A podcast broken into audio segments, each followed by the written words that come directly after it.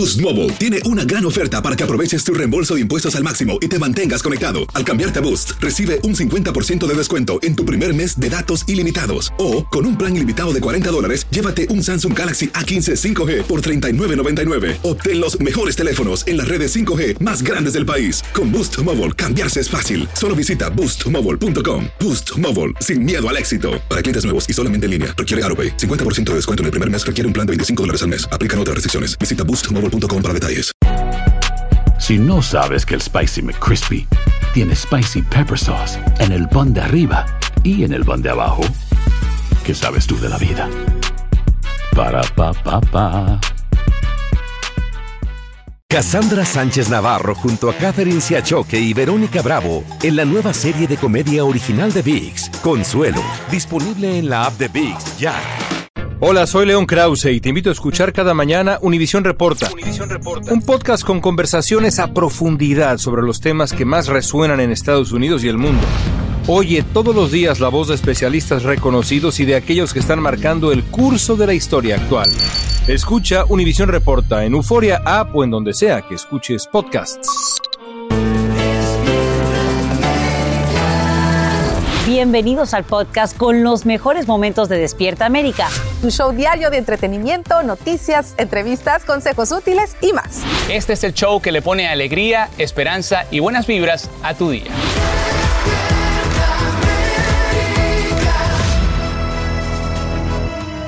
Buenos días, muy buenos días. Gracias por acompañarnos en esta edición especial de Despierta América. Compañeros, buenos días. Buenos días y despertamos pues sin ola roja y preguntándonos una vez más en qué fallaron las encuestas. Es que los republicanos se llevan un chasco al no lograr el control absoluto del Congreso. Y esto, además de perder gobernaciones claves como Wisconsin, Michigan y Pensilvania, tenemos una gran cobertura en equipo para informarte sobre los últimos resultados y los que aún estamos esperando. Además, les tenemos un análisis completo de lo que nos dejan estas elecciones de medio término. Sacha. Bien, lo que sorprende esta mañana es que el Partido Demócrata desafía todos los sondeos ante la alta inflación y los bajos índices de aprobación del presidente Biden, derrotando a sus contrincantes en estados claves como Pensilvania y New Hampshire, lo que les permitiría mantener la mayoría en el Senado. En cuanto a la Cámara Baja, todo apunta a que sería republicana, pero no por mucha ventaja. Pasamos en vivo con Borja Voces para descubrir cómo va el balance de poder a esta hora. Borja, buenos días. Muy buenos días para todos. Pues podríamos decir que la batalla por el Congreso, como bien habéis dicho, está muy ajustada. Queremos ofrecerlo cómo luce el Congreso después de estas elecciones de medio término, pero ya les avanzo que aún es muy pronto para declarar vencedores. Vámonos directamente a la Cámara de Representantes. Allí, miren, se renovaban los 435 escaños y el número mágico para tener el control de la Cámara Baja es 218. Pasamos a ver los resultados. Vamos a ver cómo luce. Parece ser que los republicanos tienen la delantera ellos ya tienen 200 escaños contra los demócratas que tienen 172. Ahora bien, haciendo los cálculos, ninguno ha conseguido de momento llegar a esa mayoría, como les digo, de 218. Y si hablamos de la Cámara Alta o del Senado Federal, pues más o menos podemos decir lo mismo. Aquí se renovaba una tercera parte, concretamente 35 escaños. Y miren, a juzgar por los resultados, no tenemos un ganador. Hay que recordar a nuestra audiencia que la mayoría es de 51 escaños para los republicanos o 50 para los demócratas, porque los demócratas cuentan con el voto de la vicepresidenta Kamala Harris en caso de empate. Pero vamos a ver los resultados. Aquí tenemos 47 escaños para el Partido Republicano, 48 para el Partido Demócrata. De momento no tenemos ganador. Me gustaría que viéramos la ganancia por partidos. Miren, el Partido Republicano incrementa 18 escaños. Como vemos, aún no hay nada definido y en el Senado escuche esto porque podrían no llegar a conocerse los resultados hasta el próximo mes. Y es que la ley electoral en ese estado determina que el ganador de ese escaño debe tener más del 50% de los votos. Y hasta el momento, aunque el demócrata Rafael Warnock va por delante del republicano Herschel Walker, ninguno ha conseguido ese dato. Luego los votantes tendrían que decidir entre ambos el próximo 6 de diciembre. Nada está escrito. Regreso con ustedes. Borja Voces, te agradecemos por brindarnos, por supuesto, los detalles de cómo está ahora el balance del poder. Y bueno, son muchas las conclusiones de estas interesantes elecciones de medio término. Analistas coinciden en que los resultados representan un alivio para los demócratas y que el impulso del expresidente Trump se desinfla con la derrota de muchos de los candidatos que se unieron a él con la esperanza de ganar. En vivo desde la capital del país, Edwin Pitti tiene lo último y nos dice por qué ahora el Congreso será más diverso, joven y latino. Adelante, Edwin. Así es, Carla, buenos días. Será más diverso sobre todo por la gran cantidad de latinos, como tú bien mencionas, que han corrido para tener un escaño ya sea dentro del Senado o la Cámara Baja, pero sobre todo será más diverso y más joven por la llegada de Maxwell Frost, el primer miembro de la generación Z que llega al Congreso de los Estados Unidos. Pero es imposible que sigamos hablando de política sin dejar muy claro que tanto demócratas como republicanos han tenido importantes victorias en estas elecciones de medio término, a pesar de que por el momento el control de ambas cámaras todavía cuelga de un hilo, pero vemos contiendas interesantes como la de Pensilvania, donde Fetterman se alza con la victoria. Pero ahí te puedo comentar rápidamente que ya muchos le están dando crédito a su esposa, una mujer inmigrante que se encargó de la campaña durante el tiempo que él estaba enfrentando quebrantos de salud. Sin embargo, en Georgia la contienda sigue muy reñida todavía entre el reverendo Rafael Warnock y el republicano Herschel Walker. Ahí vemos cómo la situación podría complicarse más no sería sino hasta el fin de semana cuando podríamos tener más resultados y si ninguno de los dos alcanza el 50%, se verían forzados a ir a una segunda vuelta. Eso quiere decir que para el próximo 6 de diciembre, como mencionaba Borja, habría una segunda ronda para elegir al senador en ese estado. Pero también hablábamos de esa prometida ola roja que hablaba el expresidente Donald Trump ya por ahora muchos analistas, incluyendo a los senadores como Ted Cruz de, Texas y también Lindsey Graham de Carolina del Sur, han dicho que a pesar de que confían en que los republicanos pueden controlar ambas cámaras del Congreso, están conscientes de que la cantidad de votos del Partido Republicano no ha sido la que se esperaba. Las reacciones también han llegado por parte de Kevin McCarthy, quien es el líder de la minoría en la Cámara de Representantes. Escuchemos. We will be in the majority, and Nancy Pelosi will be in the minority. Yeah! The American people are ready for a majority that will offer a new direction, that will put America back on track. Republicans are ready to deliver it. Y en las últimas horas también se veía en la Casa Blanca al presidente Joe Biden llamando a varios de los candidatos demócratas que por el momento han alcanzado la victoria. Carla. Ahora, Edwin, eh, viendo los votos como van, ¿cómo se puede también interpretar el voto de los jóvenes en estas elecciones? Carla, ha sido un voto muy importante porque aunque se hablaba que el tema de la economía era el principal, en efecto lo es, pero para los votantes jóvenes ha sobrepasado el tema del aborto. En base a esa situación han salido a ejercer su derecho al sufragio, pero además han sido clave para ponerle una pausa a los candidatos republicanos que siguen sin aceptar el resultado de las elecciones. Eso lo hemos visto en estados como Arizona, incluyendo a Pensilvania y también Michigan y Wisconsin. Un tema muy importante que muestra el poder del voto joven en los Estados Unidos. Soy Edwin Pitti, estamos en vivo desde Washington. Regreso con ustedes al estudio con más de Despierta América. Gracias Edwin por tu informe en vivo desde la capital del país. Y como te adelantamos aquí en Despierta América, Pensilvania demuestra ser un estado clave para el control del Congreso. En peleada contienda, el vicegobernador demócrata John Fetterman derrota al candidato republicano Dr. Mehmet Oz, quien cuenta con respaldo del expresidente Donald Trump. En vivo desde Filadelfia, Peggy Carranza tiene las reacciones. Buenos días, Peggy, ¿cómo amanece Pensilvania? Hola, ¿qué tal? ¿Cómo están? Como lo dicen, hoy es un buen día precisamente para los demócratas luego de que el vicegobernador John Fetterman ganara este escaño en el Senado que era crucial. Este es un escaño que deja el senador republicano Pat Toomey, quien se retirará al fin de su término.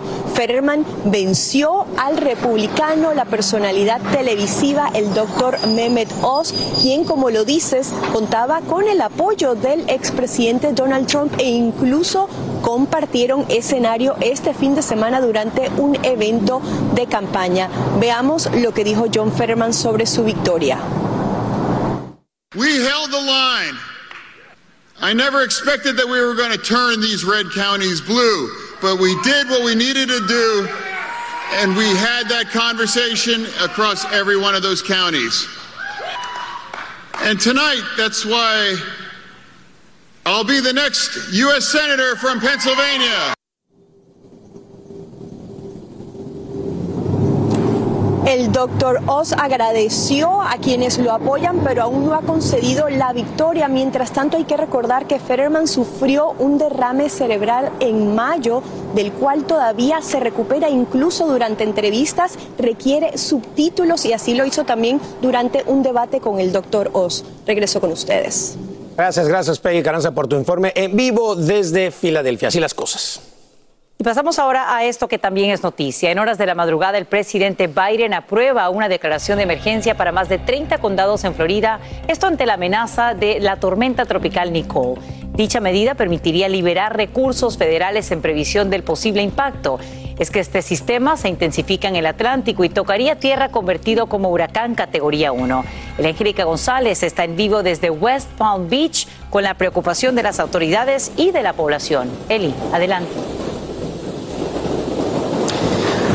Hola Sacha, muy buenos días y para toda nuestra audiencia. Bueno, esta madrugada el sistema Nicole estaba a unas 290 millas de donde nos encontramos. Eso se refleja en vientos de 70 millas por hora. Y si usted no entiende lo que yo quiero decir, solamente tiene que mirar cómo el viento golpea justamente las palmeras que están a lo largo de todo este bulevar y cómo el mar, el viento empuja fuertemente esas olas. Una de las preocupaciones principales es justamente la marejada ciclónica y olas de hasta 5 pies que han advertido por supuesto, los pronósticos y las autoridades. Esto ha llevado a órdenes de evacuación. En el condado donde nos encontramos en este momento, Palm Beach, pues ya han habido órdenes de evacuación en dos zonas específicamente, la zona A y la zona B. La A que está con las casas móviles y la B donde están estas construcciones deficientes que pueden sufrir mucho con el paso de un ciclón. También las escuelas en 14 condados están cerradas. El aeropuerto en Orlando incluso ha informado que muy posiblemente esta tarde cerraría sus operaciones operaciones. Y las autoridades lo que están llamando es a estar pendiente minuto a minuto de la evolución de este ciclón que podría estar llegando tan pronto como esta noche y mañana cuando se viviría lo peor como huracán categoría 1, el estado de emergencia justamente para agilizar los recursos y enfrentar esta emergencia. Usted manténgase conectado y por supuesto si le ordenan evacuar, tome la decisión de inmediato. Eso es lo más importante que decir a esta hora, Sacha. Adelante. Claro, Angélica González, te agradecemos por estos detalles. Hay preocupación también sobre el impacto que tendría este ciclón en los escombros que dejó casi casi seis semanas el huracán Ian en el oeste de Florida. Vamos ahora a continuar con más, ¿verdad? Para conocer, por supuesto, cuál es su trayectoria. Exacto, vamos con el estado del tiempo y ahí estás, eh, Jess, para decirnos cómo va. Nicole, ay, esa Nicole, se mueve y se mueve. Así es, cada vez se acerca más hacia la península de Florida. En estos momentos, fíjense dónde se encuentra. Se encuentra a unas 60 millas al este-noreste de Gray Abaco hacia partes de las Bahamas. Se espera que continúe su trayectoria esta mañana y esta tarde, impactando las islas de las Bahamas. Y se acerca a la península de Florida a partir de esta noche. Mañana, durante horas de la madrugada, estará haciendo un impacto principalmente como huracán de categoría 1. Se espera que para las próximas horas se intensifique a categoría 1 y continúe su trayectoria hacia el centro y norte de la Florida a finales de semana. Incluso pudiera estar impactando desde Georgia hasta las Carolinas y hasta Nueva Inglaterra para los próximos días. Así que va a ser un sistema que vamos a continuar monitoreando muy de cerca porque tiene un campo de vientos bastante amplios que se extienden unas 460 millas de su centro. Y aunque al sur de la Florida no va a estar impactado con este sistema, esos efectos se van a sentir a lo largo y ancho de la península. Observamos que en estos momentos las vigilancias por huracanes se limitan hacia el condado de Broward. El aviso de huracán se extiende desde Palm Beach hacia el norte. Ahora, cabe mencionar que los advertencias y avisos por tormenta tropical ya se han emitido y están vigentes de costa este y a costa oeste del país. También vamos a estar viendo hacia partes de las Carolinas y Georgia esos avisos y advertencias por tormenta tropical. Vemos que sus vientos ya han comenzado a tocar la península este de la Florida, desde Fort Lauderdale hasta Jacksonville, vientos de más de 57 millas por hora en estos momentos se están sintiendo. Ahora, ¿cuándo van a llegar esos vientos huracanados? Que se espera que estén entre 74 millas por hora. A partir de esta noche, madrugada, es cuando van a comenzar esas condiciones huracanadas. Principalmente la gran amenaza van a ser las fuertes precipitaciones, la erosión costera y también el riesgo de marejada ciclónica que pudiera traer inundaciones en cuestión de horas. Así que definitivamente hay que prepararse porque solo tienen horas. A partir de esta noche ya es cuando comenzamos a sentir el embate de un huracán de categoría 1. Hasta aquí la información del tiempo. Vuelvo con ustedes. Gracias, Jess, por ese reporte del estado del tiempo. Ya sabe, minuto a minuto, aquí vamos a seguir la trayectoria de eh, la tormenta. Oigan, un nuevo giro ha dado el caso del cantante Chino Miranda. ¿Por qué? Porque ahora se conoce que han detenido a falsos médicos que trabajaban en el centro de rehabilitación Tía Panchita, donde se encontraba en primera instancia Chino. Exactamente, y bueno, el fiscal general de la República, Tarek William Saab, informó que anoche fueron detenidos dos falsos psiquiatras y dos personas que se hacían pasar por, escuchen esto, auxiliares de enfermería, mi Rauli. El Ministerio Público declaró que luego de actuar de manera justa y correcta para preservar la vida e integridad física de Chino Miranda, se va a continuar desarrollando las investigaciones hasta esclarecer de manera definitiva estos hechos. El fiscal de la República recibió acusaciones sobre trabajadores del centro que supuestamente estaban eh, usando camisas de fuerza y también objetos contundentes para controlar a los pacientes. Ahora, por su parte, este centro de rehabilitación, que como les decimos se llama Tía Panchita, negó cualquier irregularidad y al igual que la madre del cantante dijo que Chino fue secuestrado por su pareja sentimental. Esto parece una película de terror, parece una película o sea, eh, no, no, se puede creer que estemos viviendo lo que estamos viviendo. Tantas versiones distintas. Tantas versiones distintas. Y tantas piezas que no tienen sentido. Que no encajan. Porque entonces, ¿quién tiene la razón? ¿La tiene la pareja? ¿La tiene la mamá? ¿Qué pasa con tía Panchita? O sea, realmente todo es muy descontrolado. También vamos a estar aquí nosotros investigando y trayéndoles toda la información. Fantasmas, desapariciones, asesinos seriales, hechos sobrenaturales son parte de los eventos que nos rodean y que no tienen explicación. Enigmas sin resolver, junto a expertos, testigos y especialistas, en una profunda investigación para resolver los misterios más oscuros del mundo. Enigmas sin resolver es un podcast de euforia. Escúchalo en el app de Euforia o donde sea que escuches podcasts. Aloha mamá. Sorry por responder hasta ahora. Estuve toda la tarde con mi unidad arreglando un helicóptero Black Hawk. Hawái es increíble. Luego te cuento más. Te quiero. Be All You Can Be, visitando goarmy.com diagonal español. Si no sabes que el Spicy McCrispy tiene Spicy Pepper Sauce en el pan de arriba y en el pan de abajo, ¿qué sabes tú de la vida? Para, pa, pa, pa. Boost Mobile tiene una gran oferta para que aproveches tu reembolso de impuestos al máximo y te mantengas conectado. Al cambiarte a Boost, recibe un 50% de descuento en tu primer mes de datos ilimitados. O, con un plan ilimitado de 40 dólares, llévate un Samsung Galaxy A15 5G por $39.99. Obtén los mejores teléfonos en las redes 5G más grandes del país. Con Boost Mobile, cambiarse es fácil. Solo visita boostmobile.com. Boost Mobile, sin miedo al éxito. Para clientes nuevos y solamente en línea, requiere AroPay. 50% de descuento en el primer mes requiere un plan de 25 dólares al mes. Aplican otras restricciones. Visita boostmobile.com para detalles. Estás escuchando el podcast que te alegra la vida, el de Despierta América. Gracias por continuar con nosotros aquí en Despierta América. Buen provecho, compañeros. Buen provecho en casa. Está, está. Con el cafecito. Está listo. Chicos, vamos a hablar de una mujer que sube la temperatura. ¿verdad? Vámonos. De J-Lo. Vuelve a deslumbrar al mundo después de posar para la revista Vogue, donde además de lucir radiante, bueno, cuenta lo orgullosa que está de ser la señora Affleck. Oye, no para de fotografiarse y en esta portada del mes de diciembre, J-Lo cuenta lo empoderada que se siente al tomar el apellido de su esposo. O sea, es. Jennifer Affleck. Affleck. I like it. Mrs. Affleck. O si no, Mrs. Affleck. la diva del Bronx. Exacto. Ella revivió su amor del pasado y confirmó que al inicio tuvo muchas dudas de si era correcto retomar ese amor. Incluso llegó a cuestionarse sobre si todo lo que, este- lo que le estaba pasando era real. Ay, qué exagerada. Bueno, y contó que uno de sus desafíos personales y familiares fue integrar a todos sus seres queridos, ya que cada uno estaba pues en un contexto distinto, pero que espera cultivar que los hijos de Ben vean a un aliado en ella y que sus hijos tengan un nuevo aliado en Ben. Donde hubo fuego. Cenizas Ese es otro de esos ejemplos que mira, se quedó ahí la Oye, chispita, prendida la quedó chispita. un incendio ahí. Que- Incendio. exacto, ahí no hubo cenizas, ahí se quedó. Ahí se quedó, bueno, era una época también de aquella época, era difícil de ver y todo eso. No, no, con todo el tema del. Antes del tatuaje del ave fénix y Sí, todo eso, cuando sí, estaba sí. más estable. que no, ay, todo, todo, todo llega a su momento. Todo llega a su momento. Síguele, mi Charlie. Bueno, pues fíjense que esta noticia está recorriendo las redes sociales. Un dron, ya saben, con las alitas. Miren, se enredó en la cabeza de una peligro. Fanática. Qué Hombre, horrible. y pesan esas cosas, ¿eh? Horrible. Pegan sabroso. Esto en un concierto de Bad Bunny, mírenlo. Qué Ay, chiquitito Dios. el dron. Ah, era un chiquitito el dron. No, pero sí, mira, mira.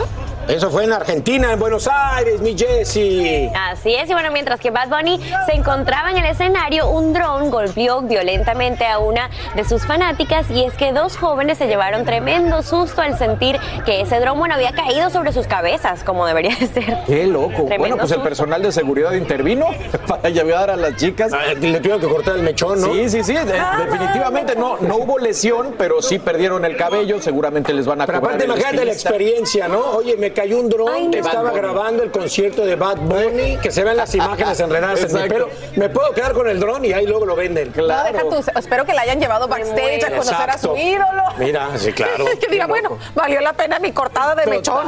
Que después Bad Bunny le invitó el corte de pelo en una peluquería especializada en Buenos Aires. En la de Jackie. Pagó De la 300 dólares.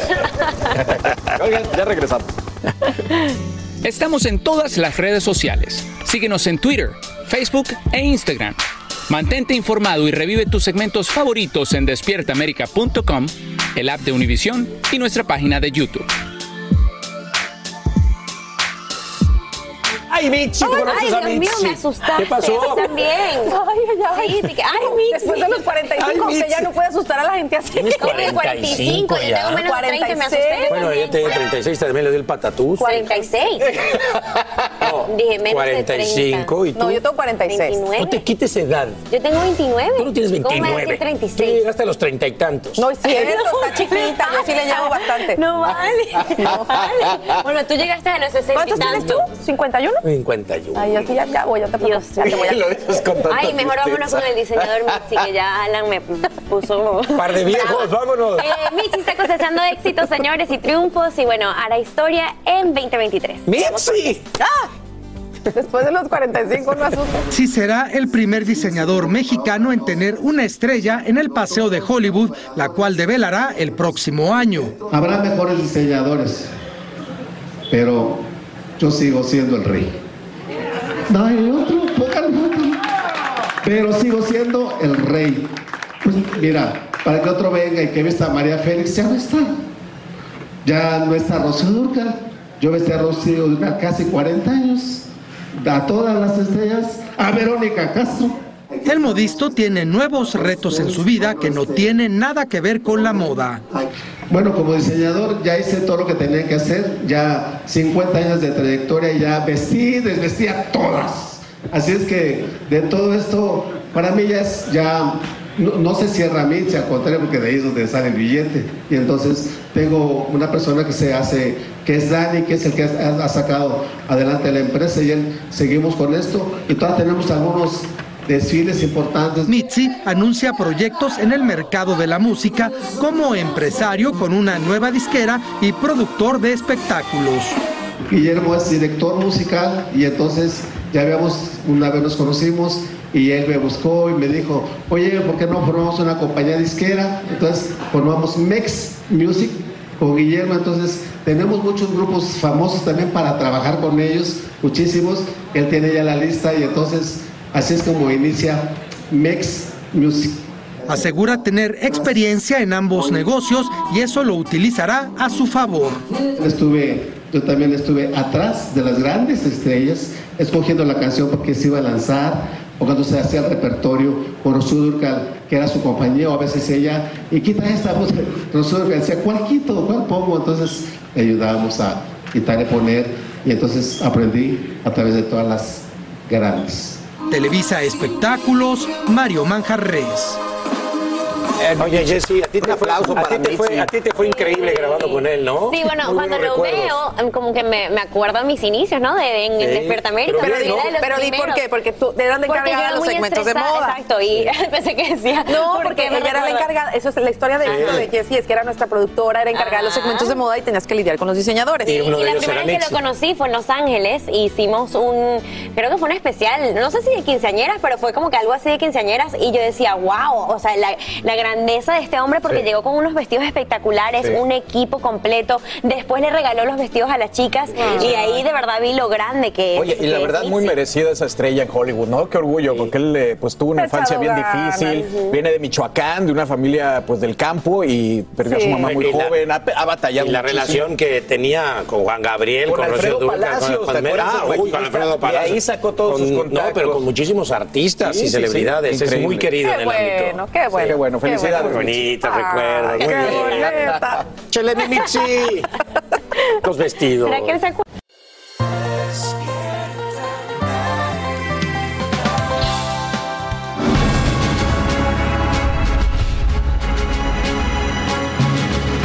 Triunfante el republicano Ron DeSantis a lograr su contundente reelección como gobernador de Florida. El abogado hace historia en el condado Miami-Dade, donde un candidato conservador no ganaba en los últimos 20 años. Analistas coinciden en que estos resultados consolidan sus posibles aspiraciones a la presidencia de 2024. En vivo desde Orlando, Galo Arellano también nos habla de la victoria de la primera congresista mexicoamericana por Florida, así como de los logros históricos de otros dos hispanos. Galo, muy buenos días. Cuéntanos. Buenos días, así es, el péndulo electoral en el estado de la Florida se ha ido para el lado republicano, una marea roja. Los demócratas no han logrado muchos triunfos, pero los que han logrado son claves y los vamos a mencionar. Comencemos con el gobernador Ron DeSantis, que ganó a Charlie Crist por una diferencia de por lo menos nueve puntos, con el 59.4% hasta ahora de los votos que ya han sido eh, contados. Es muy interesante mencionar de que lo que le preocupa al electorado es de que han votado por un candidato que quizás a mitad de su administración pueda lanzarse como candidato presidencial. Y esa es una inquietud porque cuando los políticos se lanzan para una posición, es importante que la terminen. ¿La terminará Ron DeSantis? Es una gran interrogante. Escuchemos lo que él dijo cuando asumió su triunfo. Thanks to the overwhelming support of the people of Florida, we not only won election, we have rewritten the political map. El senador Marco Rubio nuevamente por tercera ocasión vuelve a ser reelecto y esto fue lo que le dijo a sus votantes. Lo mejor que podemos hacer nosotros para estos países que están sufriendo es proteger a este país, que es un ejemplo de la libertad y la oportunidad para todo el mundo. Y eso es lo que vamos a hacer, a eso lo dedicamos.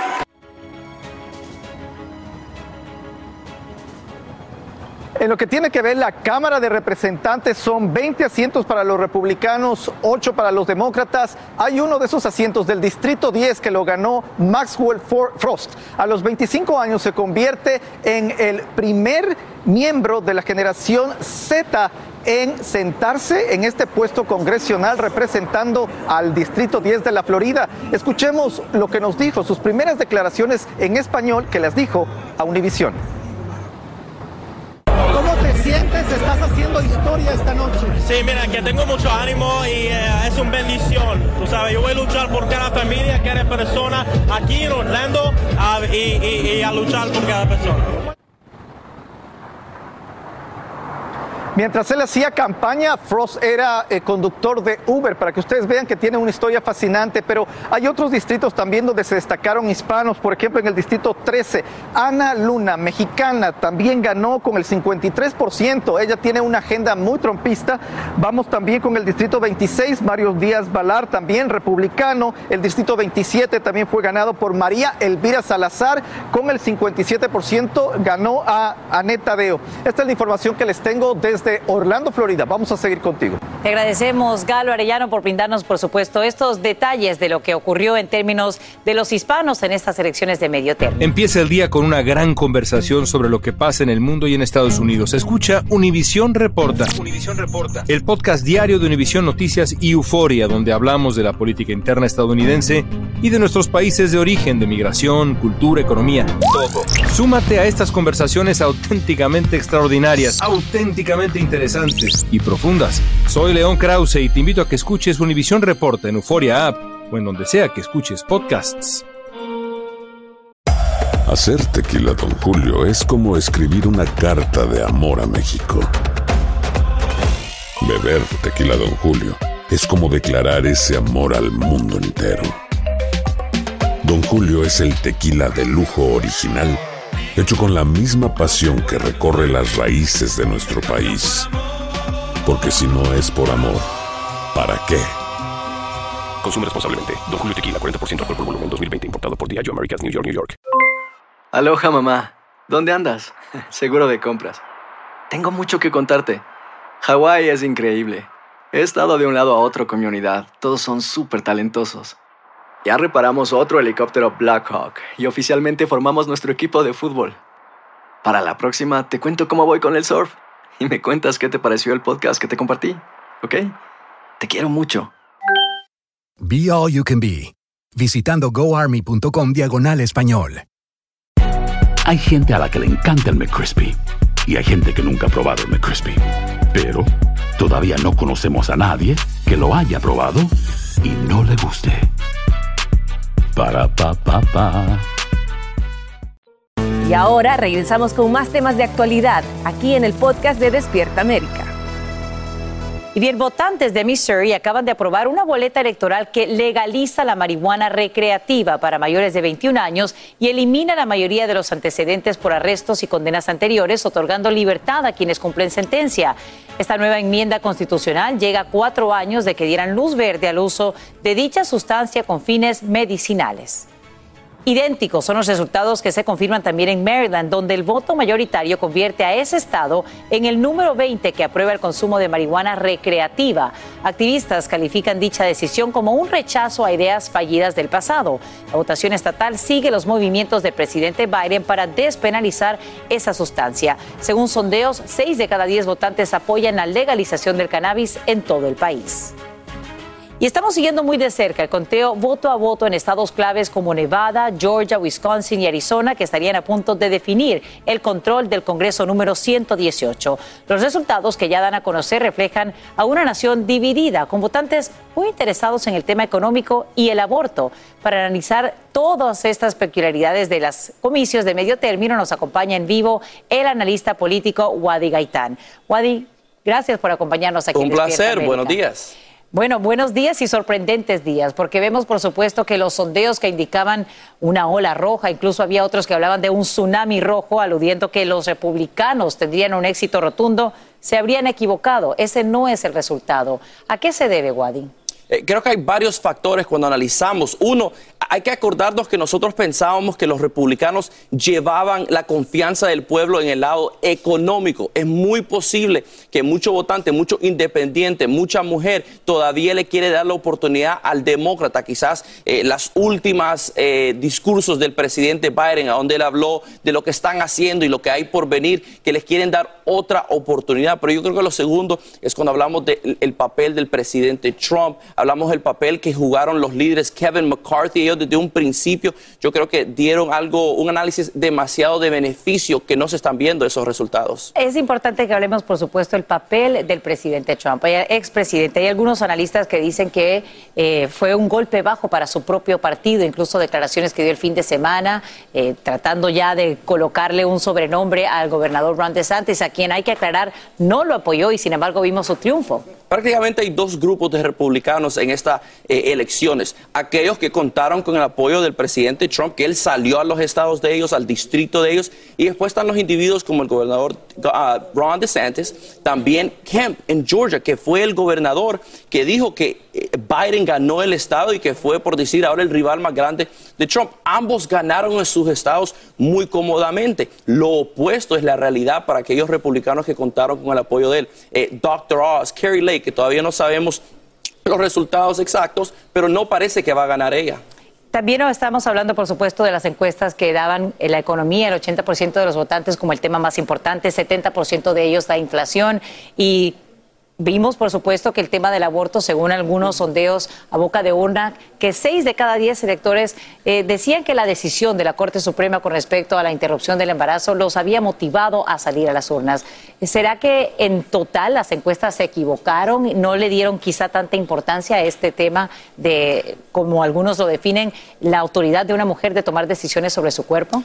Yo creo que lo que nos equivocamos quizás es cómo analizamos las encuestas. Es muy posible o es la realidad que para muchos la economía, sí, es el tema número uno, pero la palabra que usaste, la motivación, lo cual uno se levanta el día de las elecciones y dice a quién yo quiero que me represente en estos temas. Yo creo que la motivación en esa área del aborto, en, los, en la área fuera de la, economía. Muchos individuos salieron, muchos jóvenes que salió a votar. Ellos sí fueron los que indicaron que el aborto, el derecho de la mujer poder escoger es muy grande para ellos. Yo creo que ese cálculo mucho, eh, muchos políticos, muchos candidatos, los partidos no lo hicieron. Y yo creo que muchos republicanos están eh, pagando el precio por eso. Y ahora será interesante ver, por supuesto, cómo es que se define el control del poder en el Congreso y qué le espera a la agenda del presidente Biden, que hay que destacar que dentro de todo pues tuvo un resultado bastante positivo, algo que no se veía en un presidente cumpliendo su primer término desde, por supuesto, cuando le ocurrió a George eh, W. Bush después de los atentados del 11 de Va, septiembre. va a ser muy interesante porque eso es verdad, no se vio esa ola roja, pero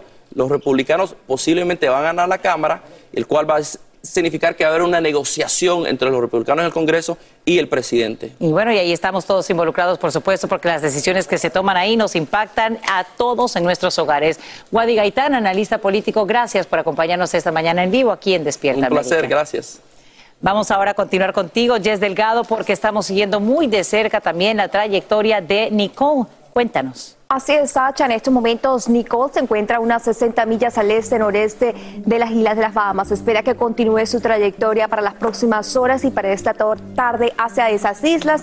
Y a partir de esta noche, madrugada del jueves, estará acercándose a la Florida como un huracán de categoría 1. Cabe mencionar que las localidades que estaremos monitoreando como un posible impacto es entre West Palm Beach, Port St. Lucie, Melbourne. Así que definitivamente estamos viendo que el centro y norte de la Florida son los sectores que se verán mayormente afectados con el paso de esta tormenta tropical que eventualmente será un huracán, pero cabe mencionar que es un sistema que tiene un campo de vientos muy amplio y aunque usted no esté dentro del cono de trayectoria, los impactos los pudiera sentir. Cabe mencionar que será un sistema que no solamente va a impactar la Florida, sino también Georgia y las Carolinas, incluso la costa noreste del país. Ya estamos sintiendo principalmente en la Florida la llegada de esas bandas externas de este sistema que vemos esas precipitaciones que han comenzado a lle- a llegar desde Miami hacia Fort Pierce y conforme pasen las horas se irá deteriorando las condiciones del tiempo. Estaremos hablando de lluvias torrenciales, también vientos de tormenta tropical que ya han comenzado a sentirse.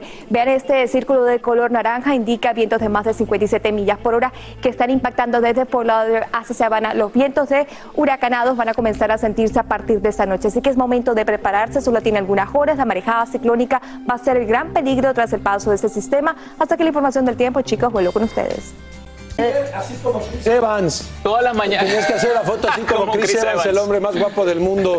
Hay que estirar la papada. Así A Thatcher hay que meterlo completo. Todas las mañanas así es por eso, justamente. por eso. Ahí luego te paso unos secretitos, amigo. Y por aquí, y por allá, y por todos lados. Hay te que paso- hacerte la Te reconstrucción paso unos completa. secretitos. ¿Qué pasó, mi Lindsay? Oigan, arrancamos los deportes, ¿les parece? Minuto El Barcelona deportivo. cerró con broche de oro esta pausa antes de que arranque el Mundial y es Bien, que sumó bien. su segundo triunfo consecutivo ahora como visitante en Osasuna y se mantiene como líder absoluto Iba de la perdiendo, liga. ¿eh? Bueno, pero para que veas, Robert Lewandowski fue expulsado al Sí, minuto pues es que 30 dio por doble amarilla, ahí, pero con todo raro. y eso, bueno, ahí van caminando la liga y Xavi lo, lo está celebrando así. 2 a 1. Luego, ¿qué más, mi Chucky? A los cinco, Chucky, a los mira. cinco Oye, minutos partidazo se tiró el Chucky, de ¿ah? entrar al campo asumiendo la responsabilidad. Ta, El Chucky Lozano se reencuentra con el gol. Qué enamoramiento, qué cosa tan linda, cosa. Te veo, te veo en el mundial, mi Chucky. El Tomatino, el no Tata goleó, Martino. sino asistió también. ¿no? Está esperando, pues ya, hacerlo oficial, la llegada del Chucky Lozano. Ya nada más falta que, no lo una. convaca- convoque, ¿eh? Sí, es que hay muchísima polémica. Aquí está Santi Jiménez, está entre los goleadores de la Europa League, pero el Tata dice que no lo va a llevar Oye, porque tiene muchos eso. goles en pocos minutos. ¿Quién entiende eso, por favor? O sea, es muy bueno en pocos minutos y por eso no lo va a llevar y prefiere llevar a Funes Mori. Esto está causando, está causando, por supuesto, muchísima polémica el, el- hecho de que no vaya Santi Claro, Jiménez. Y el Y que no va tampoco Le es. pone más peso porque si les va mal, por alguna razón, entonces le van a echar la Ah, culpa pero esta- sabe que va a dejar esa Bueno. chamba próximamente. El que no Más va, de adiós. información mundialista. Jesús el Tecatito Corona no jugará. Bueno, ya sabemos que se lesionó y que estaba contrarreloj para recuperarse. Desafortunadamente, el jugador de Sevilla no lo pudo hacer y el club también dijo, señores, no lo empujen, que lo vamos a perder en selección y lo vamos a perder también en la Liga Española, donde pagaron muchísimo dinero por él. Así que desafortunadamente, uno de los Falta jugadores a más desequilibrantes Sí. dentro del Adiós, once sí. del Tata Martino no está. Y entonces, ¿qué va a pasar con México? Yo estoy nerviosa. ¿Qué va a pasar? también, que este también. miércoles la no selección mexicana, afina a los últimos detalles, se prepara rumbo al Mundial de Qatar. México contra Irak. Como van contra Arabia Saudita en el Mundial, pues eh, Irak más Quieren o menos prepararse de esa con zona, un ¿no? rival Sí. parecido, con Exacto. características similares, precisamente para desarrollar y para entender cómo es que se van a parar en el terreno de juego cuando llegue el momento de cantar. Dos, una Se centro, acerca 11 la fecha. Pacífico en vivo por Univisión y TUDN no se lo puedan perder. Ahí está, y ahí Ojalá estaremos. ganen, porque Lindsay, necesitan la motivación. Te veo en Qatar, ¿no? Ay, vamos. ¿Tú vas a Qatar? Vamos, vamos, que te vaya Vamos muy bien. a Qatar. Te vaya muy bien. te Eh, a también va a ir en una forma Ni Qatar. siquiera Oye, en una maletica. No, no hay forma.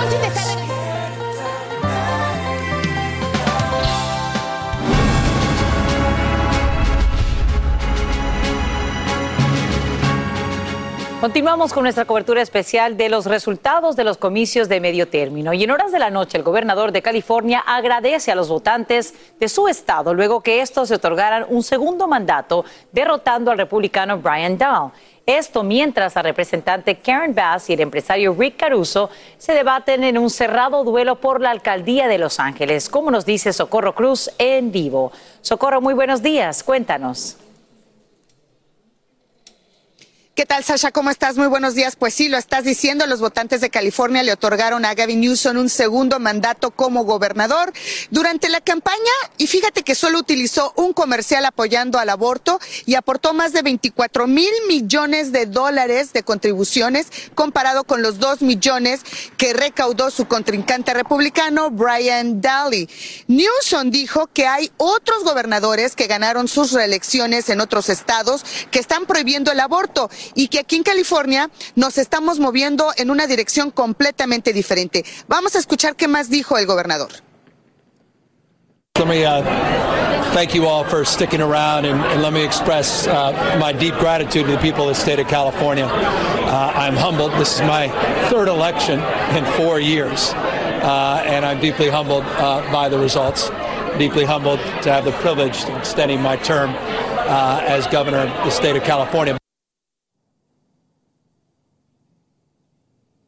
Y mientras tanto, Sasha, el senador Alex Padilla volvió a hacer historia cuando se convierte en el primer latino para representar California en el Senado de los Estados Unidos. Después de saber de su victoria, Alex Padilla dijo, tenemos una gran pelea por delante y regresaré al Senado listo para liderar esa pelea. Y también él se comprometió para priorizar la creación de empleos y la reforma migratoria, algo que por supuesto lo hemos visto en los últimos días, ha mantenido bastante molesta a la comunidad que no lo han logrado obtener. En cuanto a la alcaldía de Los Ángeles, Sasha, el empresario Rick Caruso, que ha ofrecido un plan bastante completo para terminar con la indigencia, y la representante Karen Bass, la candidata apoyada por el presidente Biden y que además ofrece igualdad para todos, han tenido una contienda muy cerrada, muy reñida. En este momento Caruso tiene una ligera ventaja en los votos con el 50.8%, Bass cuenta con el 49.2%.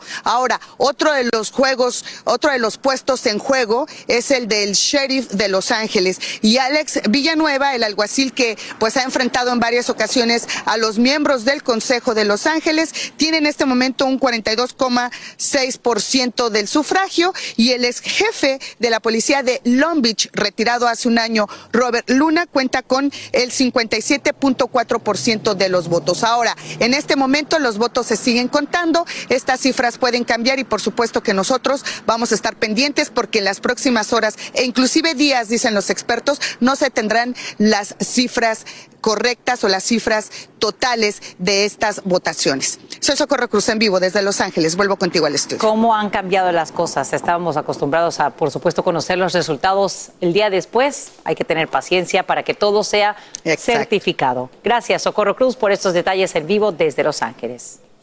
Y te cuento que la batalla en torno al aborto es sin duda uno de los protagonistas de estos comicios. Hasta ahora, cuatro estados votan a favor de propuestas contrarias al fallo de la Corte Suprema.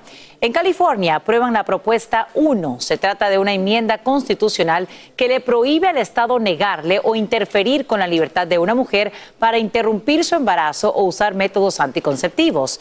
En Michigan, los votantes también le dan luz verde a un paquete mayor de derechos reproductivos, mientras que en Vermont gana la llamada enmienda de la libertad reproductiva. Vamos a tener más resultados en instantes aquí en Despierta América. Antes, hoy ahora contigo, así que adelante chicos. Aquí estamos listos para hablar del entretenimiento. Imagínense, esta es una pregunta que todos nos estamos haciendo. ¿Caímos en una trampa? Mm. Es que Aleska Genesis, la ex de Nicky Jam, pues publica un video donde pues puede darle otro rumbo al escándalo. Miren por qué.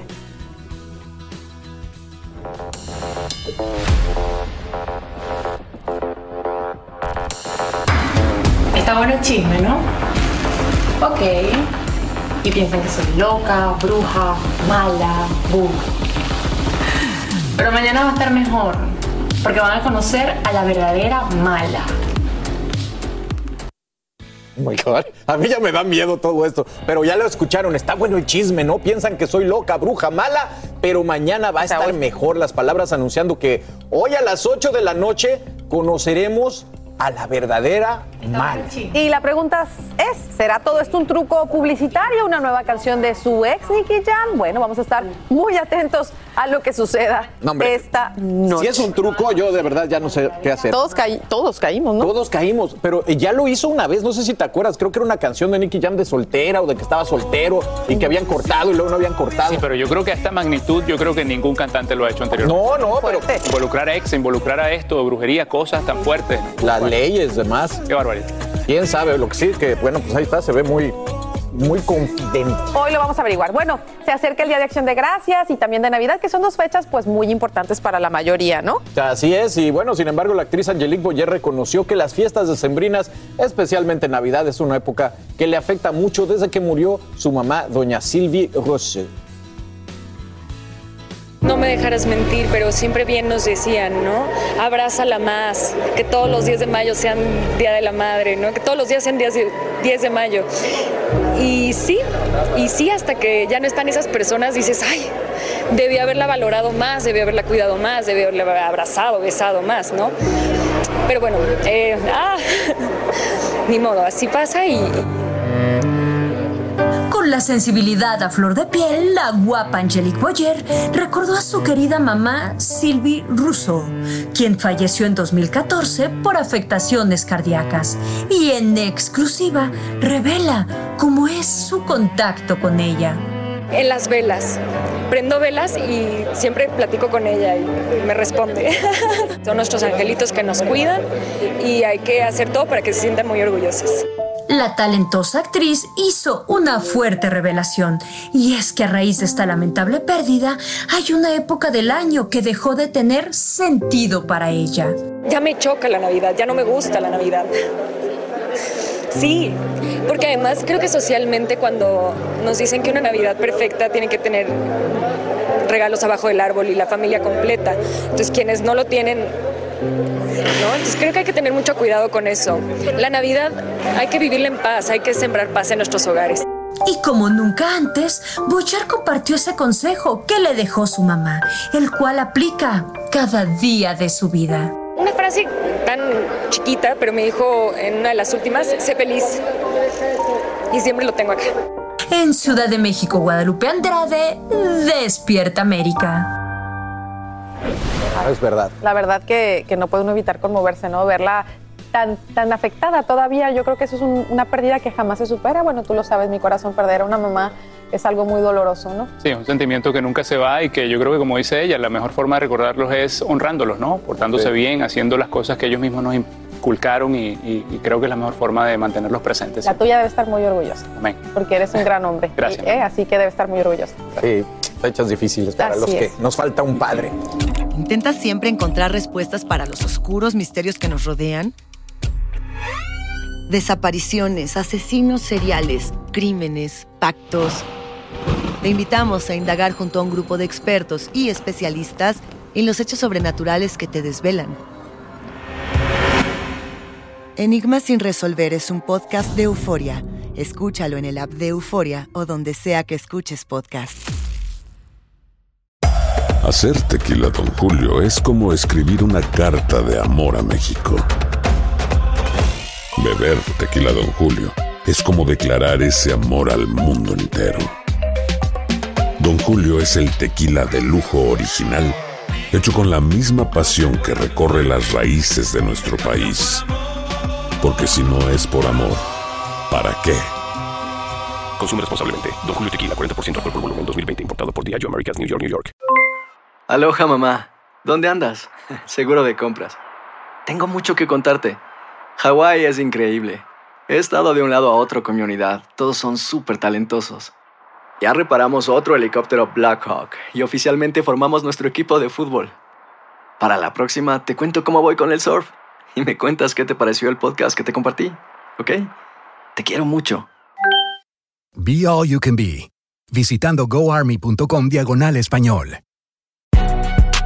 Si no sabes que el Spicy McCrispy tiene Spicy Pepper Sauce en el pan de arriba y en el pan de abajo, ¿qué sabes tú de la vida? Para, pa, pa, pa. Llegó el momento para que los doctores respondan todas tus dudas. A continuación, escucha a los doctores con toda la información que necesitas para que tú y tu familia tengan una vida saludable. A Qatar, ya me estoy preparando para el Mira aquí no Vamos baila. a Vamos a Qatar. Eso. Venga, paso cuéntanos de la vida y del amor. La mesa está servida, lo sabemos todos, para que 32 selecciones jueguen por primera vez en época de sembrina un mundial y lo harán en el país más pequeño que jamás haya albergado este magno evento. Dicen que es el tamaño de Miami, De Imagínate tú. Ajá. Bueno, las críticas comenzaron desde que le dieron la sede a FIFA, pero ellos lo justificaron de muchísimas maneras. El Dicen, dinero. Pues sí, todo, todo. Pero no se puede tapar el sol con un dedo. Y ahora el mismo expresidente de la FIFA declaró que fue un error. ¿Qué, qué, ¿Qué, qué, what? Pero, qué descaro. el de hombre. Qué descaro, qué descaro. Qué descaro. Citando el tamaño del país, el expresidente de la FIFA, Joseph Blatter, criticó la decisión de otorgar la próxima Copa del Mundo. ¿cómo se atreve? Es lo que no entiendo. A ¿Cómo se 10 días. A 10 días vas a decir que te equivocaste, que se lo dice a un país que tuvo que inventar estos Oye, estadios. dices un país bien pequeño. El fútbol y la Copa del Mundo son demasiado grandes para eso. En este momento, en realidad, acordamos en el Comité Ejecutivo en la FIFA que Rusia debería tener la Copa del 2018 como la tuvo y Estados Unidos la del 2022. O sea, ¿de qué está hablando este señor? ¿Y por qué decirlo 10 días antes del Mundial? no, Imagínate que la gente tiene sus tickets y ¿Cuánto? todo. Bueno, es que acuérdate el escándalo, sobornos, Por supuesto, dinero. hubo una investigación en el FIFA-gate. el fi- no, no, esto, esto está, está, ¿cómo? Yo no entiendo para qué le mete más leña a este fuego, que de por sí todo mundo, hacerlo en esta época. La cuestión de los derechos humanos con los trabajadores de los estadios, con muchas de las cuestiones y restricciones que van a tener en el país al momento del Mundial. Se viene Mira, fuerte. no ha ¿eh? comenzado y ya es el mundial más polémico en la historia por muchísimos muchísimos factores. Nosotros vamos a estar No vayan y averiguando me todos dejen ir a ellos. mí. No vayan ustedes Aún así- muy controversial y así yo voy. Vayan, quédense aquí, quédense aquí. ¿Sabes qué? No, tú te quedas aquí, guardadito en la casa, por favor, cuidándola. Pero bueno, entonces soltó 10 la bomba Joseph Blatter a 10 días del mundial, asumiendo que fue un error. ¿Qué onda? No, qué, qué descaro. ¡Qué descaro! Vamos don Billete. Qatar. Don Billete es el que habla. Vámonos, mi. Raulis, que estamos contigo. Y esto también informarles cada mañana. Y como te hemos contado, los latinos hacen historia en estas elecciones de medio término. Es que por primera vez se acercarían a los 45 escaños en la Cámara Baja. Ya te hemos mostrado algunos y aquí están otros rostros que nos llenan de orgullo. Ahí están, miren. Comenzamos con Delia Ramírez, quien se convierte en la primera congresista latina por el estado de Illinois para Congreso. Es hija de padres guatemaltecos. La demócrata se impone ante su rival republicano. Ahí está. También en California, el también demócrata Robert García se convierte en el primer inmigrante peruano y miembro de la comunidad LGBTQ electo a la Cámara Baja Federal. Mientras, Mónica de la Cruz le arrebata el escaño a su rival demócrata para convertirse en la primera republicana en lograrlo por el distrito número 15 en Texas. También, en dicho estado, Greg eh, Cázar, hijo de inmigrantes mexicanos, reemplaza al republicano por el 35 distrito. Entre tanto, en Nueva Jersey, Robert Menéndez Jr. gana la elección por el Partido Republicano por el tercer distrito. Él es hijo del senador de raíces cubanas Bob Menéndez.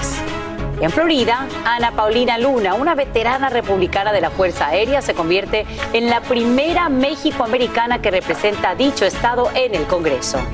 Y ya te hemos mencionado el triunfo que rejuvenece al Congreso Maxwell Alejandro Frost, quien con 25 años nada más será el primer congresista de la generación Z, Gen Z.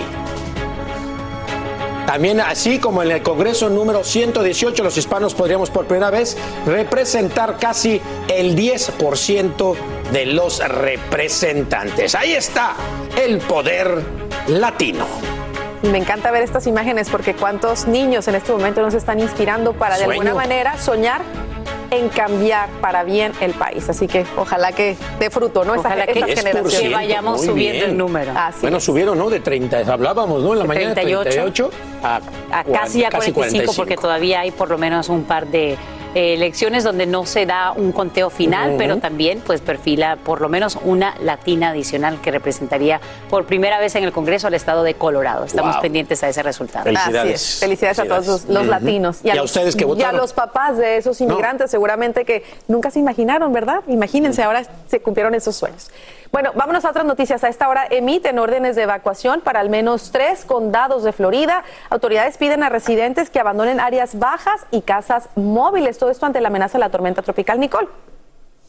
Como hemos informado aquí en Despierta América, este sistema tocaría tierra en el centro oeste de la península, convertido en huracán categoría 1. El Angélica González tiene el último en vivo desde West Palm Beach. Adelante, Eli. Sabemos que el viento, pues, eh, fuertecito, ¿no?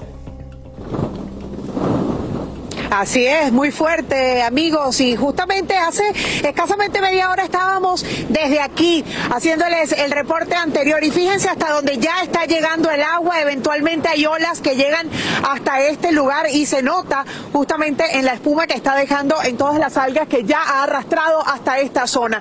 Lo que quiero decirles es que el Aeropuerto Internacional de West Palm Beach ya ha avisado que a esta hora cerraría sus operaciones porque obviamente las condiciones se deterioran con el pasar del tiempo. Nicole estaría a unas 240 millas de acá, apenas a 4 millas de convertirse en huracán 1 y se espera que en horas de la tarde al caer el sol pues ya se, se empiecen a sentir sus ráfagas mucho más fuertes que las de ahora, son de aproximadamente 70 millas por hora y por eso tú ves cómo bate las olas y también por supuesto todas las palmeras que están a lo largo de este bulevar donde nos encontramos en este momento. Son tres condados los que han sido evacuados. Estamos hablando de Flagler, Volusia y también las zonas A y B de aquí del condado Palm Beach. Ya la gente sabe lo que tiene que hacer, aunque hemos visto por allí algunas personas tal vez paseando a sus mascotas o incluso tomando algunas fotografías antes de que llegue lo peor, que se estima, como les dije, ocurra a eh, mediados de esta tarde, aproximadamente a las 5 de la tarde ya sentiríamos esas ráfagas fuertes de viento.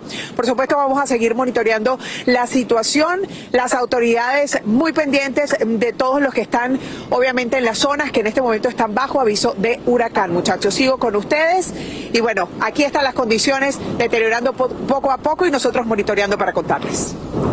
Y te damos las gracias, Eli, por tu informe en vivo desde West Palm Beach, Florida. Oigan, y miren esto, caramba, el estado laboral de miles de trabajadores de Facebook y otras redes sociales estaría a punto de cambiar. Es que como te hemos informado, Meta la empresa matriz de Mark Zuckerberg, está a punto de despedir, escuche, a 11 mil empleados. Lo que ocurre es que las ventas de esta red social han afectado varios problemas, incluidos los cambios en la privacidad y la competencia de rivales como TikTok. Estamos hablando del mayor recorte realizado en la compañía tecnológica en su historia. Caramba. Y ahora quiero. Twitter, perdón. Sí, y ahora no. Facebook.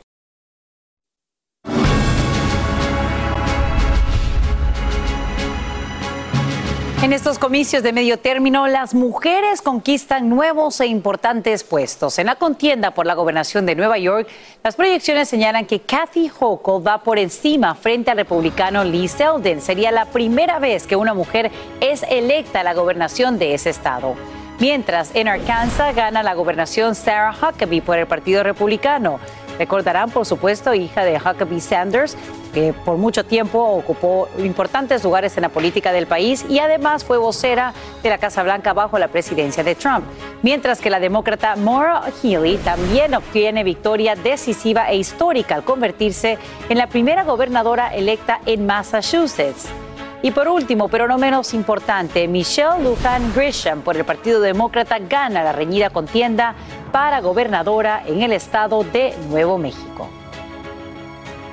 Y esta mañana lo hemos comentado, Florida sería el único estado donde el Partido Republicano sí arrasa. Ahí Ron DeSantis logra una contundente reelección y gana fuerza como posible candidato presidencial. Marco Rubio también repite en el Senado y gana Paulina, Ana Paulina, quien como ya te hemos mencionado, sería la primera México-americana que representa al Estado del Sol en el Congreso. Galo Arellano nos habla de esta leve ola roja. Galo, ¿cómo estás? Cuéntanos. Así es, los votantes de la Florida escogieron en una gran mayoría al Partido Republicano. El gran ganador terminó siendo el gobernador Ron DeSantis al ser reelecto y derrotando al demócrata Charlie Crist por 19 puntos porcentuales. Una paliza. Esto fue lo que dijo en su discurso de aceptación. Thanks to the overwhelming support of the people of Florida, we not only won election, we have rewritten the political map. Marco Rubio también ganó abrumadoramente un nuevo periodo como senador por la Florida. Obtuvo 57.7% y su contendiente demócrata, Val Demings, no pasó del 41.3%. Escuchemos parte de su discurso. Lo mejor que podemos hacer nosotros para estos países que están sufriendo es proteger a este país, que es un ejemplo de la libertad y la oportunidad para todo el mundo. Y eso es lo que vamos a hacer, a eso lo dedicamos.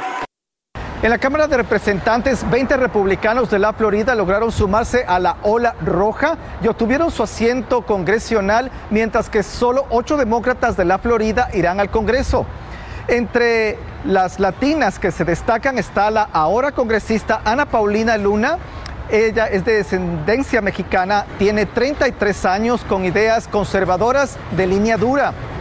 Y el que sacó la cara por los demócratas fue el afrocubano Maxwell Frost, que a los 25 años se convierte en el primer congresista de la generación Z que se sentará en la Cámara de Representantes del país más poderoso del mundo. Y yo lo entrevisté justo después de que aceptó su triunfo. Esto fue lo que nos dijo. ¿Cómo te sientes? Estás haciendo historia esta noche. Sí, mira, que tengo mucho ánimo y eh, es una bendición. Tú sabes, yo voy a luchar por cada familia, cada persona aquí en Orlando y, y a luchar por cada persona. Hay más aquí en Despierta América y para eso voy con ustedes. Adelante. Gracias, Sacha. Oiga, familia, en el mes de diciembre, don Vicente Fernández cumple un año desde que partió físicamente de este mundo. De hecho, el día 12, fecha en la que también se le rinde honores a la Virgen de Guadalupe. Ayer en una alfombra roja nos encontramos a Alejandro Fernández, pues él abrió su corazón y nos cuenta cómo ha sido todo este tiempo sin su papá y sobre todo cómo Cuquita, su mamá, trata de superar esta enorme pérdida. Pues hermano, con mucha tristeza, este, con profundo dolor, porque siento que definitivamente mi padre era una persona que, o sea, yo pensé que iba a durar 130 años, o sea, era una persona muy dura, recia, o sea, fuerte, con muchas ganas de vivir. La verdad, no sé, sentí que nos, lo quitaron, o sea, nos robaron eh, mucho tiempo de su vida, nos lo arrebataron, pero pues estará, está en un mejor lugar y definitivamente creo que estaba mejor allá que como estaba aquí.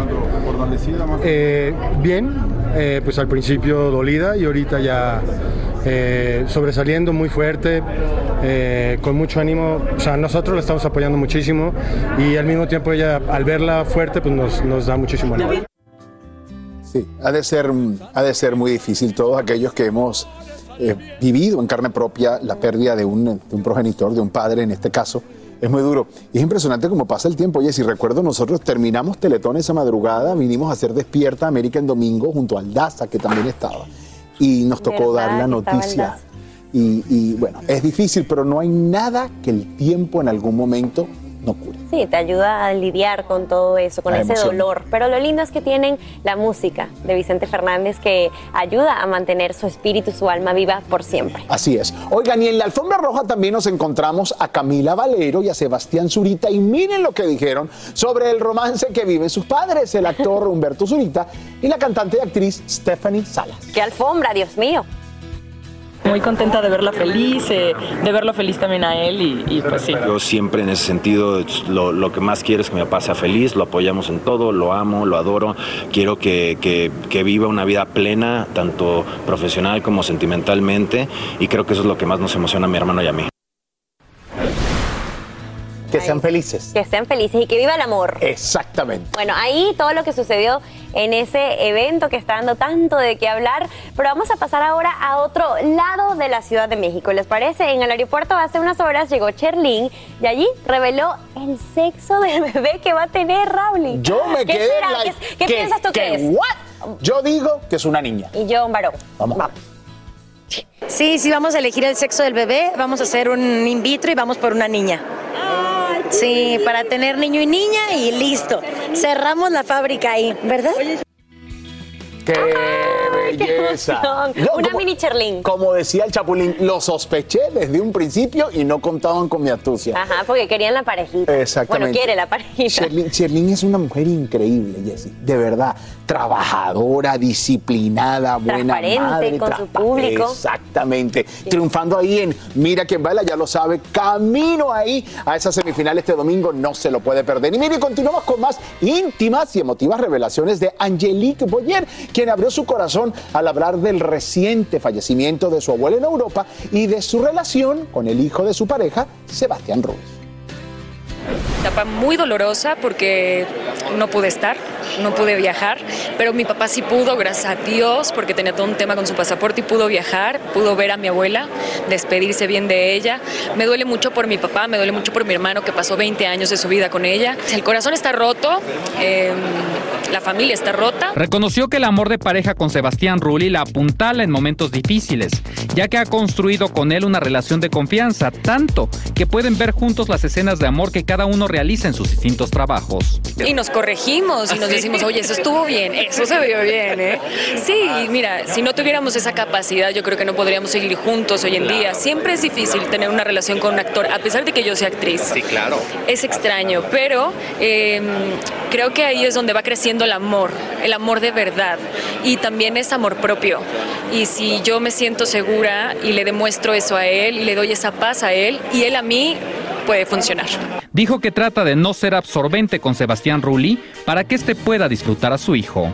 Exacto, creo que siempre he sido su amiga, siempre seré su amiga, siempre voy a tratar de sumar en su vida, no restar. Eh, también soy muy, muy respetuosa y me encanta que ellos tengan sus tiempos juntos, eh, solos. Esos viajes que se pueden aventar quedan grabados en la memoria y eso es súper importante que lo viva Santiago y, y que yo me haga un lado. Es Angelique Boyer sacando entereza del dolor y demostrando su profesionalismo. Televisa Espectáculos, Ricardo Escobar.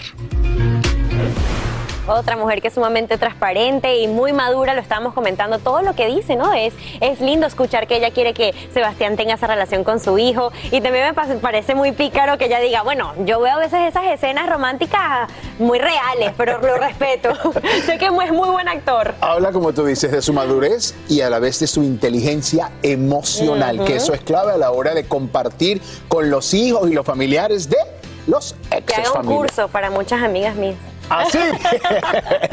Estás escuchando el podcast que te alegra la vida, el de Despierta América.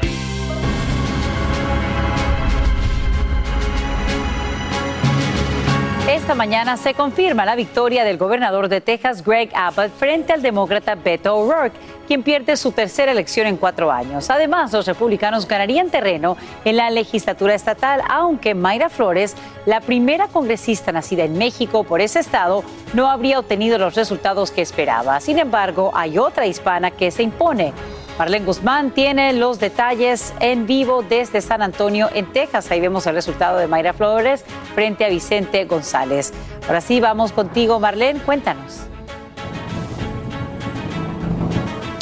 Sacha, muy buenos días. Como era de esperarse, unos candidatos tuvieron que asimilar la derrota y otros, por supuesto, celebraron el triunfo, como fue el caso del gobernador Greg Abbott, quien sabemos ahora comenzará su tercer mandato, estos cuatro años que le otorgaron la mayoría de los votantes con la reelección justamente. Esto a pesar de la dura campaña electoral que tuvo el ex congresista del Paso, el demócrata Beto O'Rourke. Y bueno, sabemos que esto podría darle también un nuevo impulso a esas estrictas políticas migratorias del gobernador Greg Abbott que ha impulsado durante todos estos años.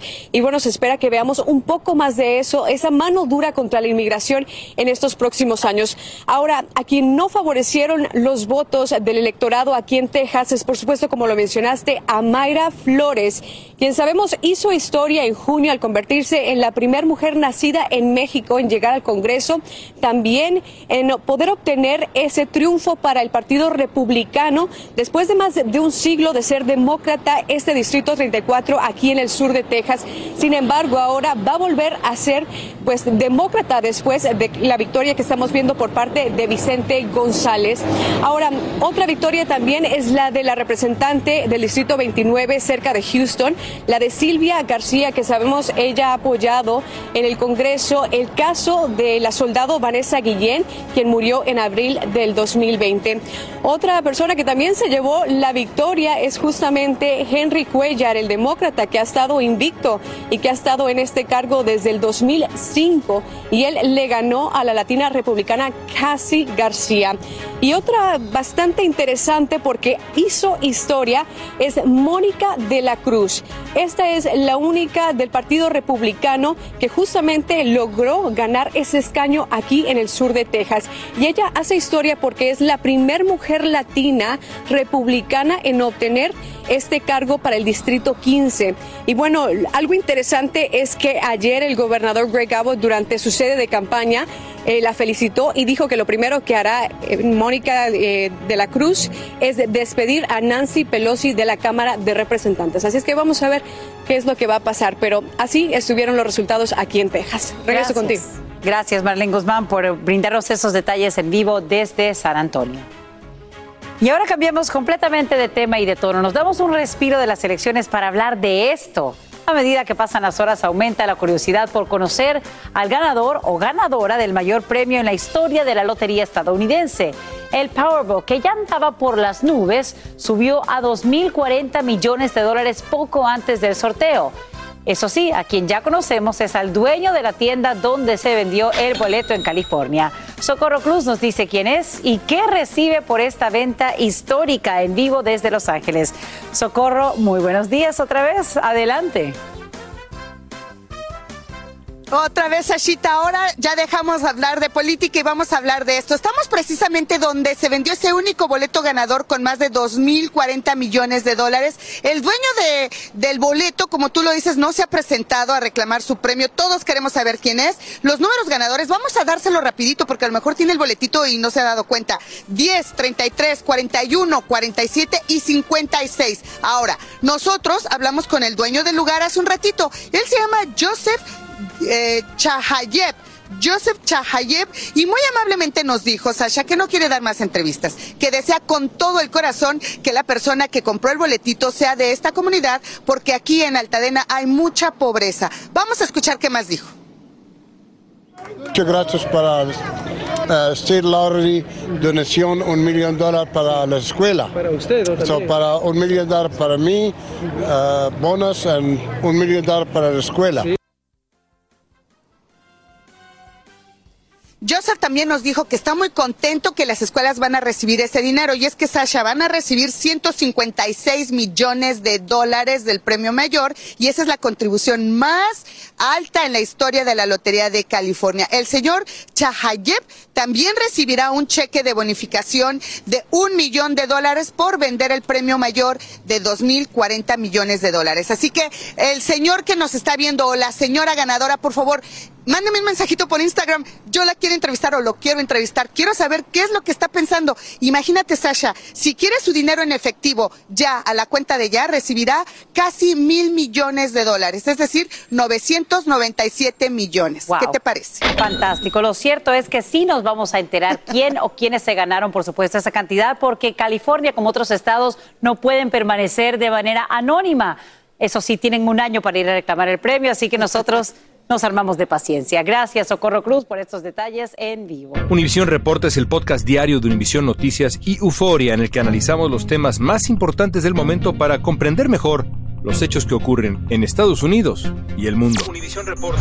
Me llamo León Krause. Quiero que escuches en el podcast Univisión Reporta.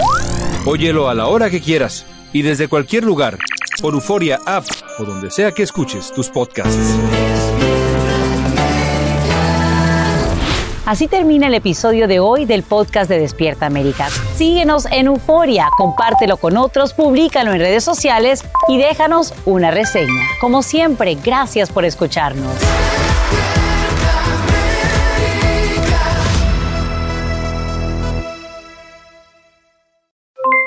Aloha mamá, ¿dónde andas? Seguro de compras. Tengo mucho que contarte. Hawái es increíble. He estado de un lado a otro con mi unidad. Todos son súper talentosos. Ya reparamos otro helicóptero Blackhawk y oficialmente formamos nuestro equipo de fútbol. Para la próxima te cuento cómo voy con el surf y me cuentas qué te pareció el podcast que te compartí, ¿ok? Te quiero mucho. Be All You Can Be, visitando goarmy.com diagonal español. Hacer tequila, Don Julio, es como escribir una carta de amor a México. Beber tequila, Don Julio, es como declarar ese amor al mundo entero. Don Julio es el tequila de lujo original, hecho con la misma pasión que recorre las raíces de nuestro país. Porque si no es por amor, ¿para qué? Consume responsablemente. Don Julio Tequila, 40% alcohol por volumen, 2020. Importado por Diageo Americas, New York, New York. Si no sabes que el Spicy McCrispy tiene Spicy Pepper Sauce en el pan de arriba y en el pan de abajo, ¿qué sabes tú de la vida? Para, pa, pa, pa.